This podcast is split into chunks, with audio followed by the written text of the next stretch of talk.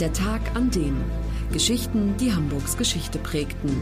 Ein Podcast der Hamburger Morgenpost. Gelesen vom Autor Olaf Funder. Der 22. April 1945. Der Tag, an dem die letzten Häftlinge des KZ Neuengamme starben.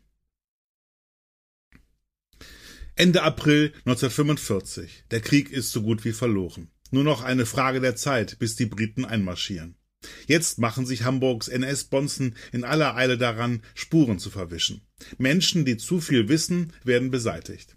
71 Personen, darunter 13 Frauen, werden am 22. und 23. April 1945 hingerichtet, die letzten Toten des KZ Neuengamme. Unter diesen Menschen ist auch Hanne Mertens, eine Schauspielerin vom Thalia Theater. Auf einer privaten Feier singt sie das Lied Es geht alles vorüber, es geht alles vorbei, ändert die folgenden Textzeilen in zuerst Adolf Hitler und dann die Partei. Die Gestapo hört mit. Oder Erika Etter. Ihr Mann Werner ist seit 1944 wegen kommunistischer Widerstandstätigkeit in Haft. Um Näheres über sein Schicksal zu erfahren, sucht sie die Gestapo auf und begegnet dabei einem Mann, den sie an diesem Ort nicht erwartet hat, einen Mitstreiter ihres Mannes, der sich nun als V-Mann entpuppt. Erika Etter wird sofort verhaftet.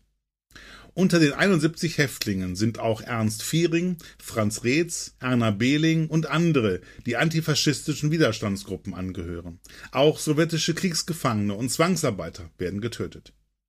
Seit Sommer 1944 gibt es einen Befehl von SS-Chef Heinrich Himmler, dass im Falle eines Herandrückens der alliierten Truppen auf ein Codewort hin alle Konzentrationslager und Polizeigefängnisse zu räumen seien. Kein Gefangener dürfe dem Feind in die Hände fallen.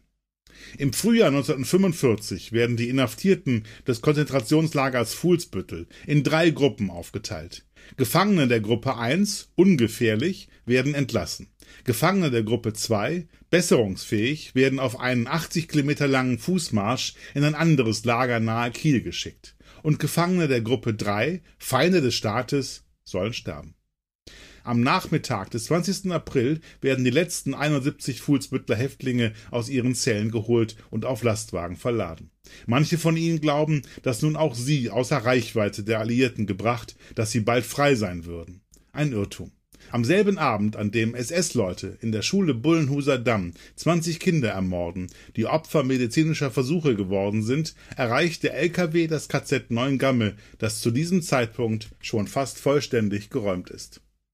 Nach Geschlechtern getrennt werden die Häftlinge untergebracht. Die Frauen im sogenannten Arrestbunker, die Männer in der nahegelegenen Baracke 20, die durch einen zusätzlichen Stacheldraht gesichert ist.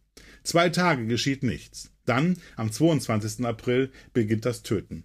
Mit den Frauen geht es los. Sie müssen sich entkleiden und immer zu sechst in den schmalen Gang des Bunkers treten, wo sie an einem freiliegenden Balken an der Decke erhängt werden. Eine nach der anderen.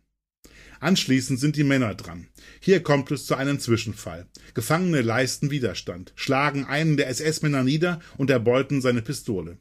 Daraufhin setzt die SS Handgranaten und Maschinenpistolen ein. Viele Gefangene werden niedergemäht. Häftlinge, die das überleben, werden von der SS in der folgenden Nacht durch Schüsse in den Hinterkopf umgebracht. Die Leichen werden im Krematorium verbrannt. Auch die Liste mit den Namen wird vernichtet. Und so wissen wir bis heute von den meisten nicht, wer sie eigentlich waren.